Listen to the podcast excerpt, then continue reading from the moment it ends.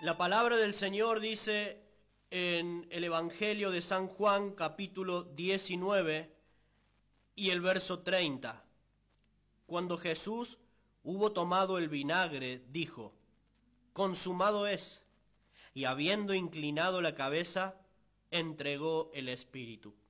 Querido Dios, Señor, estamos tan agradecidos de poder estar en este tiempo compartiendo tu palabra por medio de la radio. Estamos tan agradecidos de poder, de poder llegar a tantos hogares en este día. Señor, bendice a cada oyente con tu palabra. Bendice, Señor, a cada oyente que en esta tarde va a oír tu mensaje. Necesitamos tu ayuda, Señor, la del Espíritu Santo para que aplique la verdad de tu palabra a nuestros corazones. Señor, usa cada palabra de mi boca para ser de bendición a cada oyente. Padre, si algo bueno se hace, es porque tú lo haces. Y si algo malo se hace, es porque tu siervo inútil lo hace, Señor. Ayúdanos a poder aferrarnos a esta gran verdad de tu palabra. En el nombre de Jesús, amén. Nuevamente leemos el texto, queridos hermanos y también querido amigo que estás del otro lado. Dice San Juan capítulo 19 y el verso 30, cuando Jesús hubo tomado el vinagre, dijo, consumado es. Y habiendo inclinado la cabeza, entregó el Espíritu. Recuerda, Estamos estudiando la serie al cual hemos titulado Grandes mensajes desde la cruz. Cada uno de los mensajes está basada en las frases que nuestro Señor Jesucristo dijo al estar crucificado junto a los dos malhechores. Esta ya es la tercera frase, perdón, la sexta frase que nuestro Señor dijo mientras Él estaba allí crucificado. Nos quedaría una más por ver que va a ser el sábado siguiente. Y la frase que vamos a estar estudiando en esta tarde es, consumado es. Y hoy quisiera hablarte acerca de una salvación eterna, una salvación para siempre.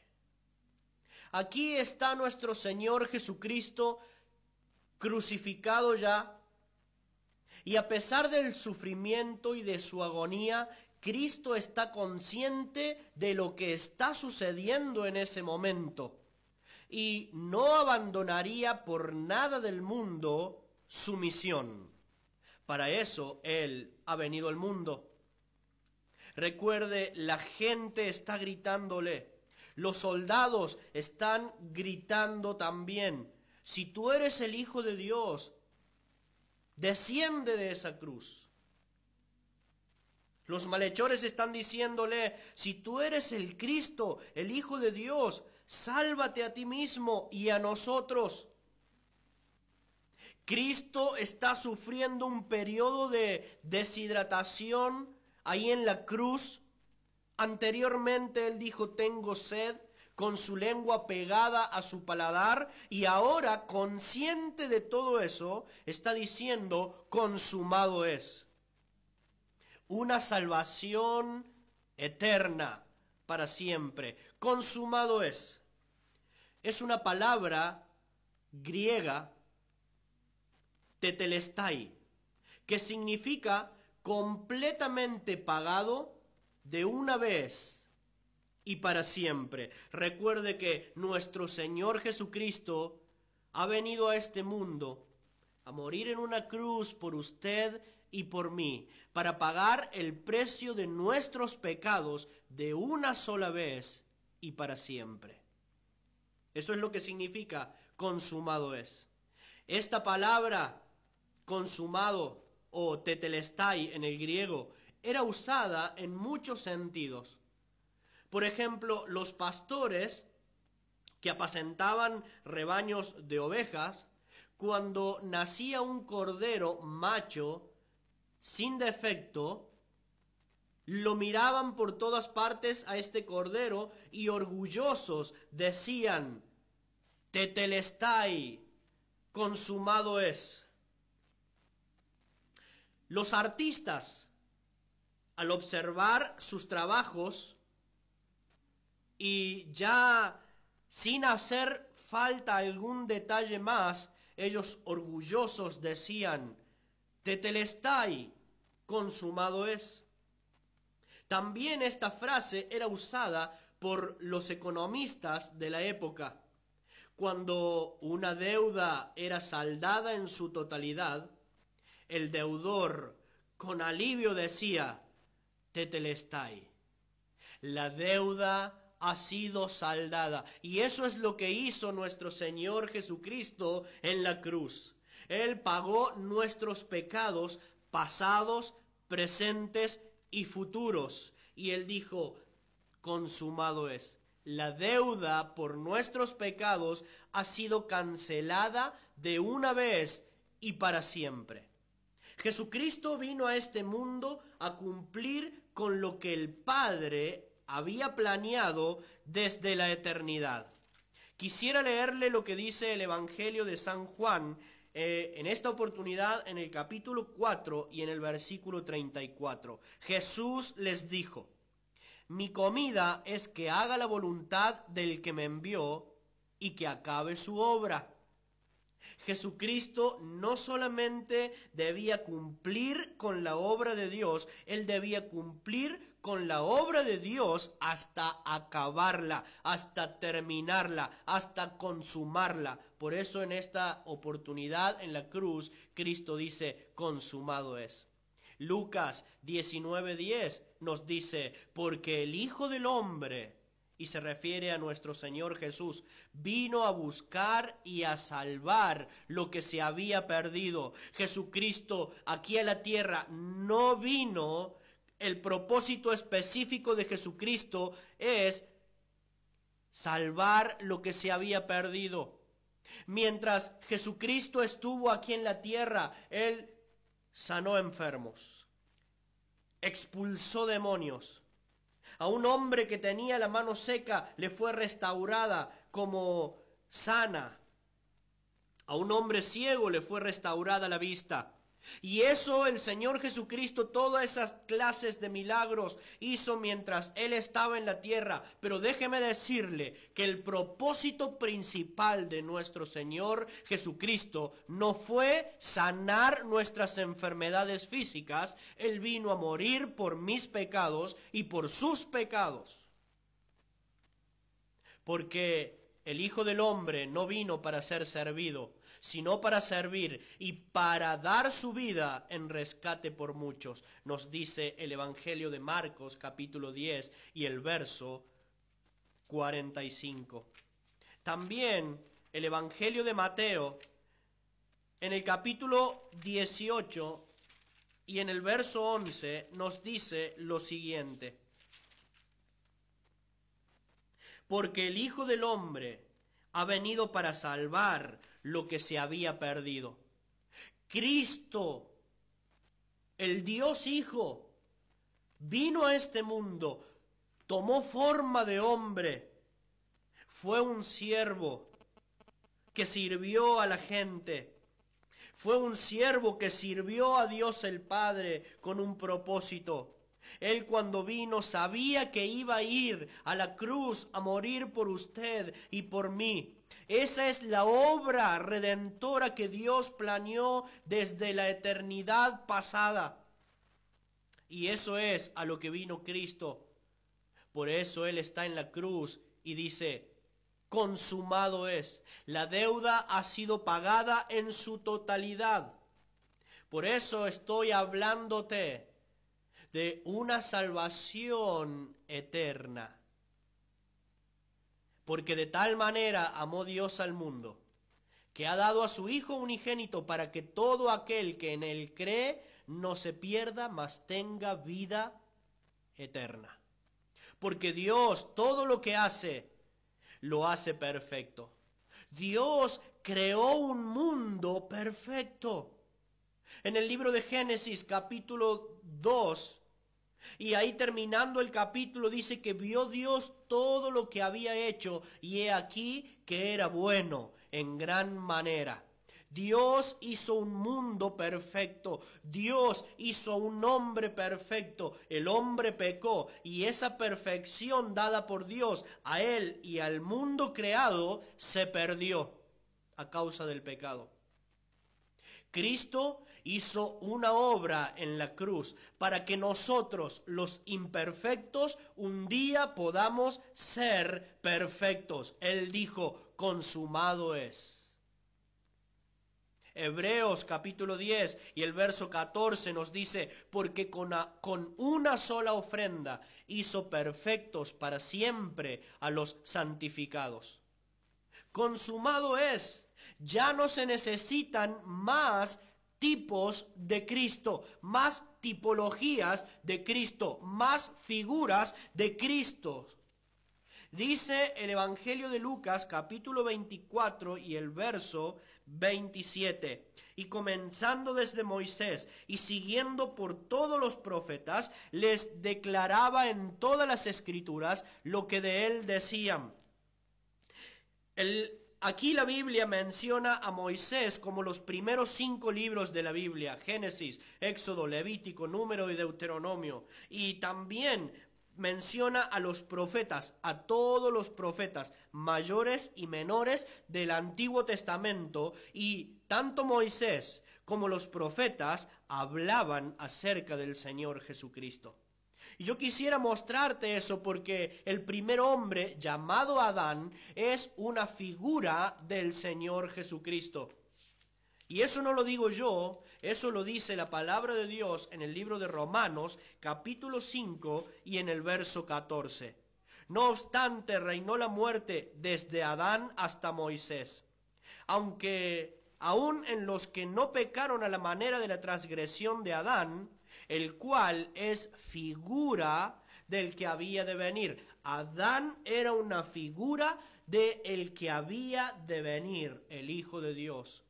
Encontramos en el libro de Génesis a un niño, el hijo de Abraham, el hijo prometido de Abraham, el único hijo de Abraham, el unigénito hijo de Abraham y encontramos allí cuando Abraham tiene que ofrecerlo en sacrificio, Abraham carga la leña sobre los hombros de Isaac, Isaac marcha hasta el monte Moriab a ser sacrificado por su padre.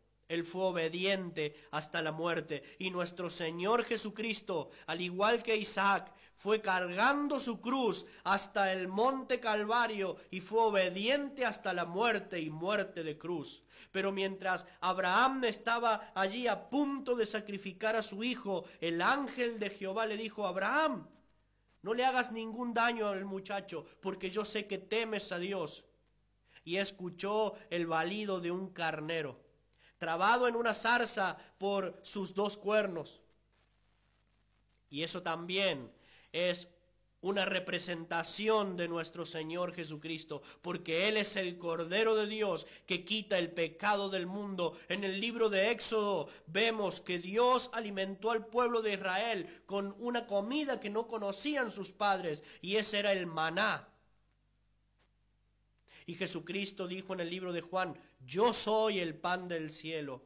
También les dio a beber ahí en el desierto agua de la roca y sabemos que la roca es nuestro Señor Jesucristo. Tenemos en el libro de Éxodo capítulo 12 acerca del Cordero de la Pascua y sabemos que nuestro Señor Jesucristo es el Cordero de Dios. El libro de Levítico nos habla de las ofrendas que quitan el pecado y Jesucristo, el cuerpo de Jesucristo, su sangre es la ofrenda que quita nuestro pecado. En el libro de Deuteronomio se habla de un profeta superior a Moisés. Jesucristo es superior a Moisés. En el libro de Josué se nos dice que Josué introduce a la gente en la tierra del reposo, pero nuestro Señor Jesucristo nos introduce al verdadero reposo y así podemos seguir por toda la Biblia mirando figuras acerca del Señor Jesucristo. Consumado es. Ya no hacen falta más figuras de Cristo. Ya no se necesitan más ofrendas por el pecado. En el Antiguo Testamento, para poder limpiarse de sus pecados, el pecador tenía que ir al templo, llevar un cordero macho sin defecto de un año, entregarlo al sacerdote y el sacerdote debía degollar a ese cordero inocente, presentar esa sangre ahí en el altar de bronce y el pecado era quitado. Ya no se necesitan más esas ofrendas porque nuestro Señor Jesucristo ofreció su cuerpo en la cruz para pagar y limpiar y quitar todos nuestros pecados. Quisiera leerle lo que dice la Biblia en el libro de Hebreos capítulo 9 y en el verso 11 en adelante. Porque estando ya presente Cristo, sumo sacerdote de los bienes venideros, por el más amplio y más perfecto tabernáculo no hecho de manos, es decir, no de esta creación, y no por sangre de machos cabríos ni de becerros, sino por su propia sangre, entró una vez para siempre en el lugar santísimo, habiendo obtenido eterna redención. Porque si la sangre de los toros y de los machos cabríos y las cenizas de la becerra rociada a los inmundos santifican para la purificación de la carne, cuánto más la sangre de Cristo, el cual mediante el Espíritu Eterno se ofreció a sí mismo sin mancha a Dios. Limpiará vuestras conciencias de obras muertas para que sirváis al Dios vivo. Ahí nos habla un poco de la sangre de esos becerros de los toros y de los machos cabríos que podían quitar, que podían cubrir temporalmente los pecados, dice, ¿cuánto más la sangre de Cristo limpiará nuestras conciencias? Y dice que él habiendo entrado al lugar santísimo, obtuvo eterna redención.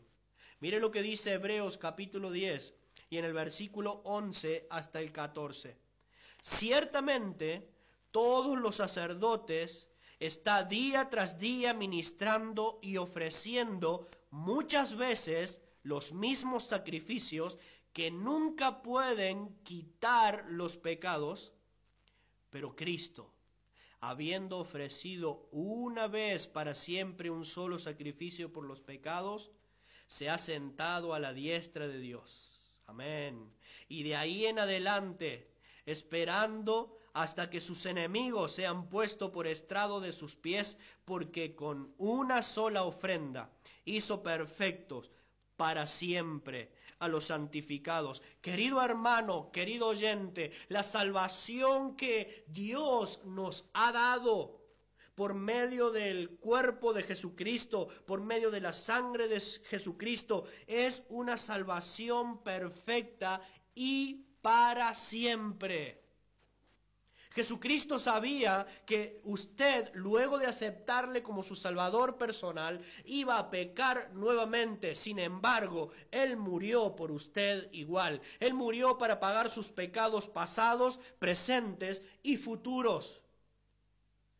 Querido hermano, Dios no miente, no puede mentir. La Biblia dice que somos salvos de una vez y para siempre. Y yo quiero aclarar esto, porque hay algunos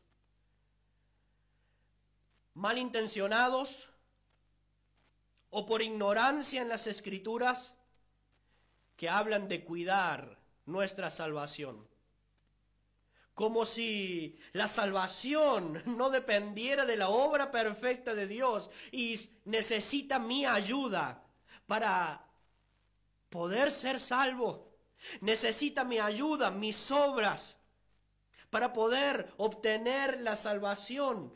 Lo que usted y yo podamos hacer, dice Isaías 4, 6, que son trapos de inmundicia. Dios no necesita su ayuda, Dios no necesita mi ayuda para guardar mi salvación, para cuidar mi salvación. El apóstol Pablo dice, porque yo sé a quién he creído y estoy seguro que es poderoso para guardar mi depósito para aquel día. También nos dice Judas 24 que somos guardados sin caídas por el poder de Dios. También nos dice el Evangelio de San Juan, capítulo 10, y yo les doy vida eterna, y no perecerán jamás, ni nadie las arrebatará de mi mano. Dice Romanos capítulo 8, en el 35 en adelante, ¿quién nos separará del amor de Cristo? ¿Tribulación? ¿Angustia?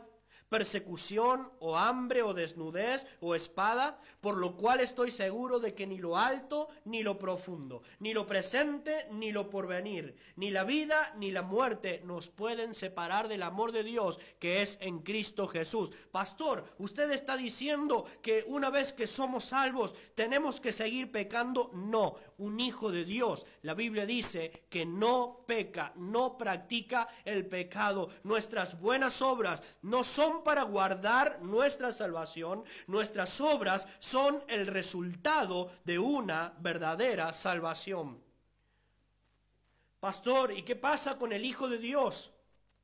Que ha cambiado por un tiempo y luego ha vuelto a caer en pecado. Es un Hijo de Dios desobediente. Y Dios va a castigar, va a disciplinar a sus hijos desobedientes. Esa puede ser una opción. La segunda opción es, ¿cómo puede ser, pastor, que este hombre era así, que perdió su salvación? No, querido hermano, él no perdió su salvación, él nunca tuvo salvación. Mateo capítulo 7 nos habla y nos dice, por sus frutos los conoceréis.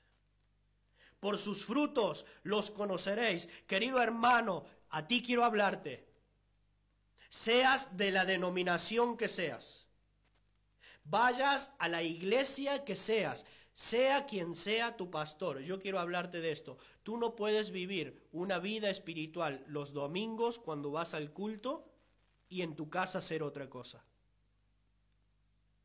No puedes. La Biblia dice de modo que si alguno está en Cristo, nueva criatura es.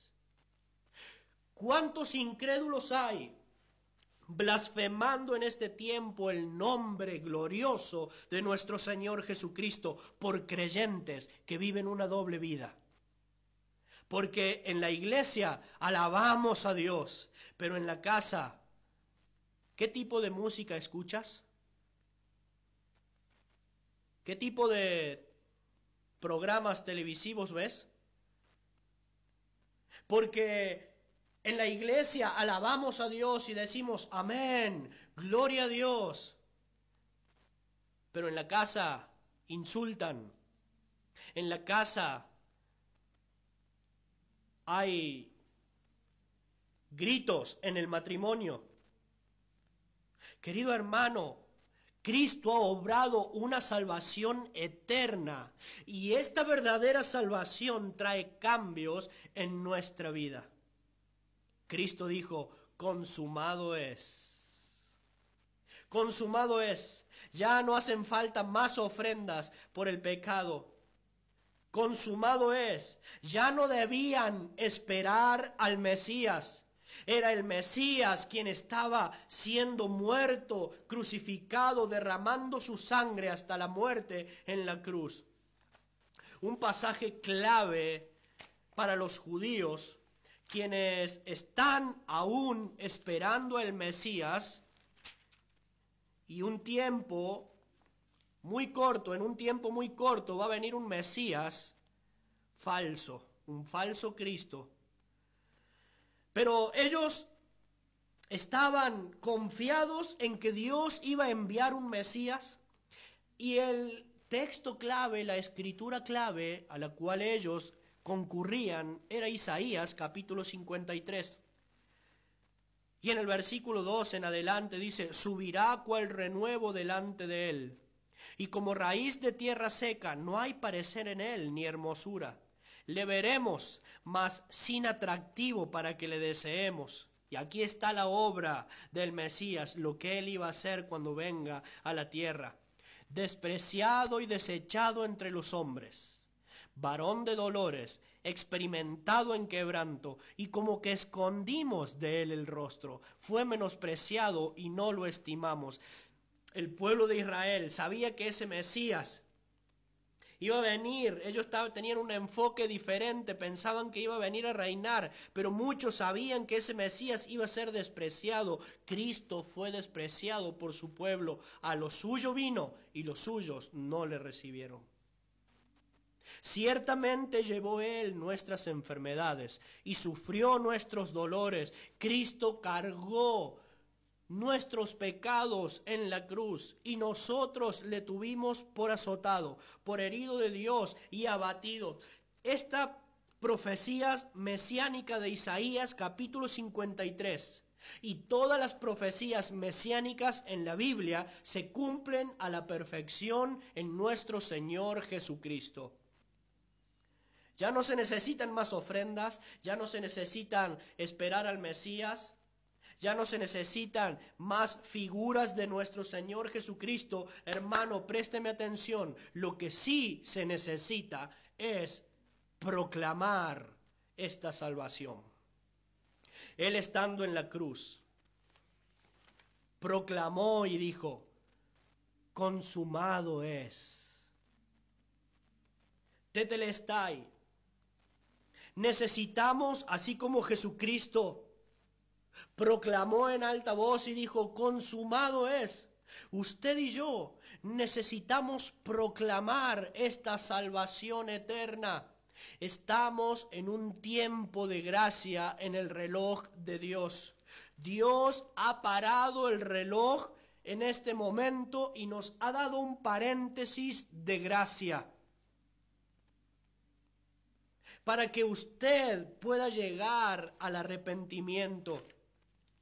Dice el libro de los Hechos, capítulo 17, y déjeme leerle, por favor, preste atención en el verso 30. Pero Dios, habiendo pasado por alto los tiempos de esta ignorancia, ahora manda a todos los hombres en todo lugar que se arrepientan. Dios ha pasado por alto, ha hecho un paréntesis, estos tiempos de ignorancia en la gente para que ellos se arrepientan.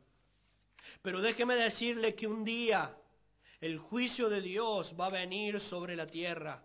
Y la tierra va a ser destruida no por agua como lo fue en el principio, sino por fuego. Dice la segunda carta de Pedro en el capítulo 3 y en el verso 9.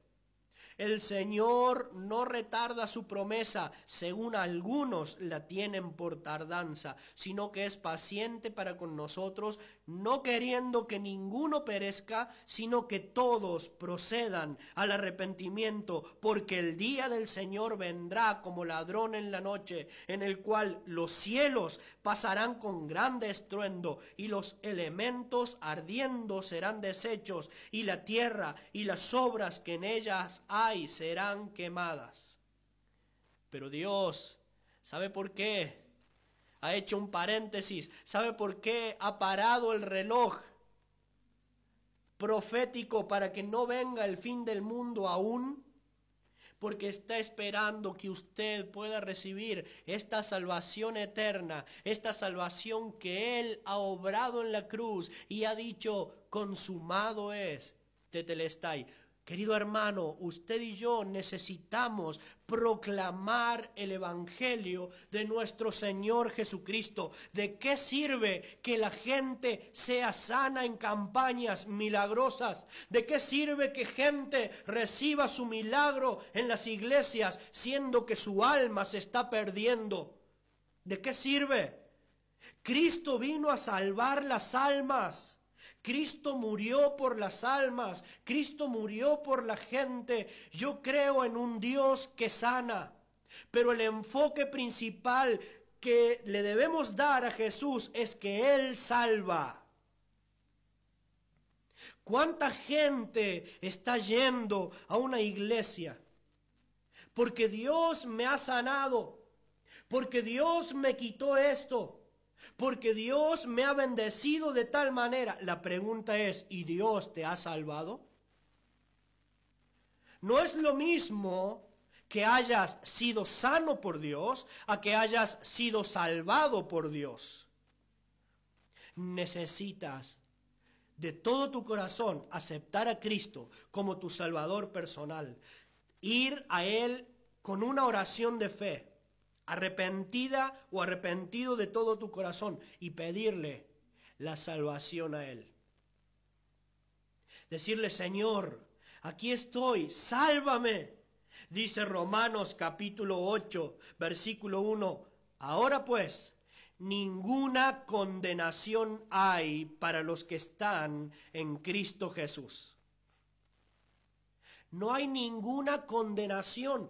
Dios no puede condenarnos al infierno si ya hemos aceptado a Cristo, si estamos en Cristo Jesús. Ahora pues, ninguna condenación hay para los que están en Cristo Jesús. El precio ya fue pagado, consumado es dijo Jesús. No puedo agregar nada para ser salvo. Él dijo, tetelestai, pagado una vez y para siempre. Una salvación eterna. Querido hermano, querida hermana, si creemos que mi salvación puede perderse, no hemos comprendido la obra redentora de Cristo hecha una sola vez y para siempre.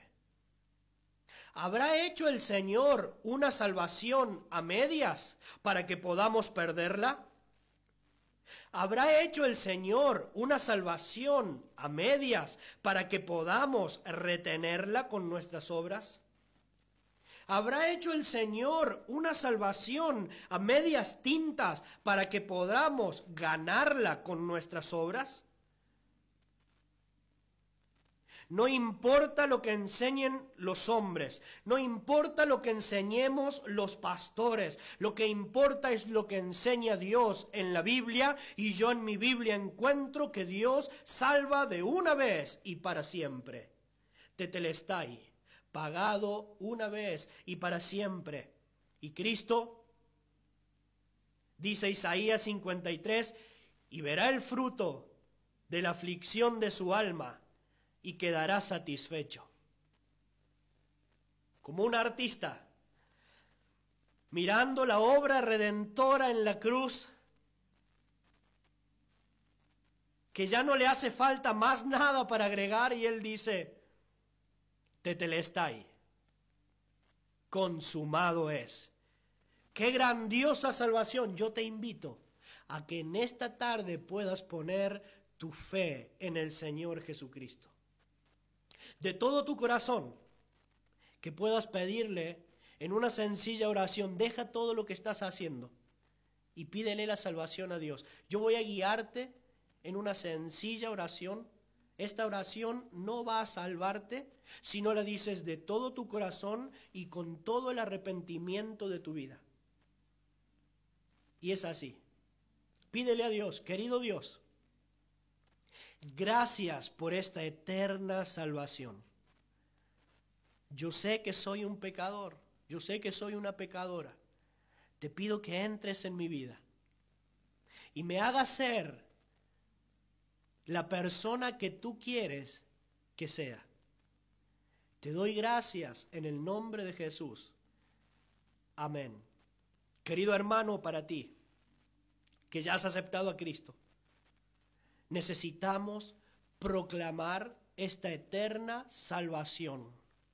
Que más personas en ojo de agua y en el mundo puedan conocer el verdadero evangelio, que Cristo murió por nuestros pecados, fue sepultado como las escrituras lo profetizaron y resucitó al tercer día para darnos la vida eterna.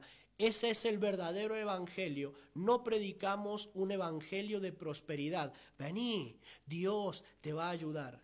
Vení a la iglesia, todo te va a ir bien. Eso no fue lo que enseñó el Señor Jesucristo, eso no fue lo que enseñaron los apóstoles y eso no es lo que usted y yo debemos estar enseñando. Predicamos a Jesucristo y a este crucificado. Que Dios te bendiga en esta tarde.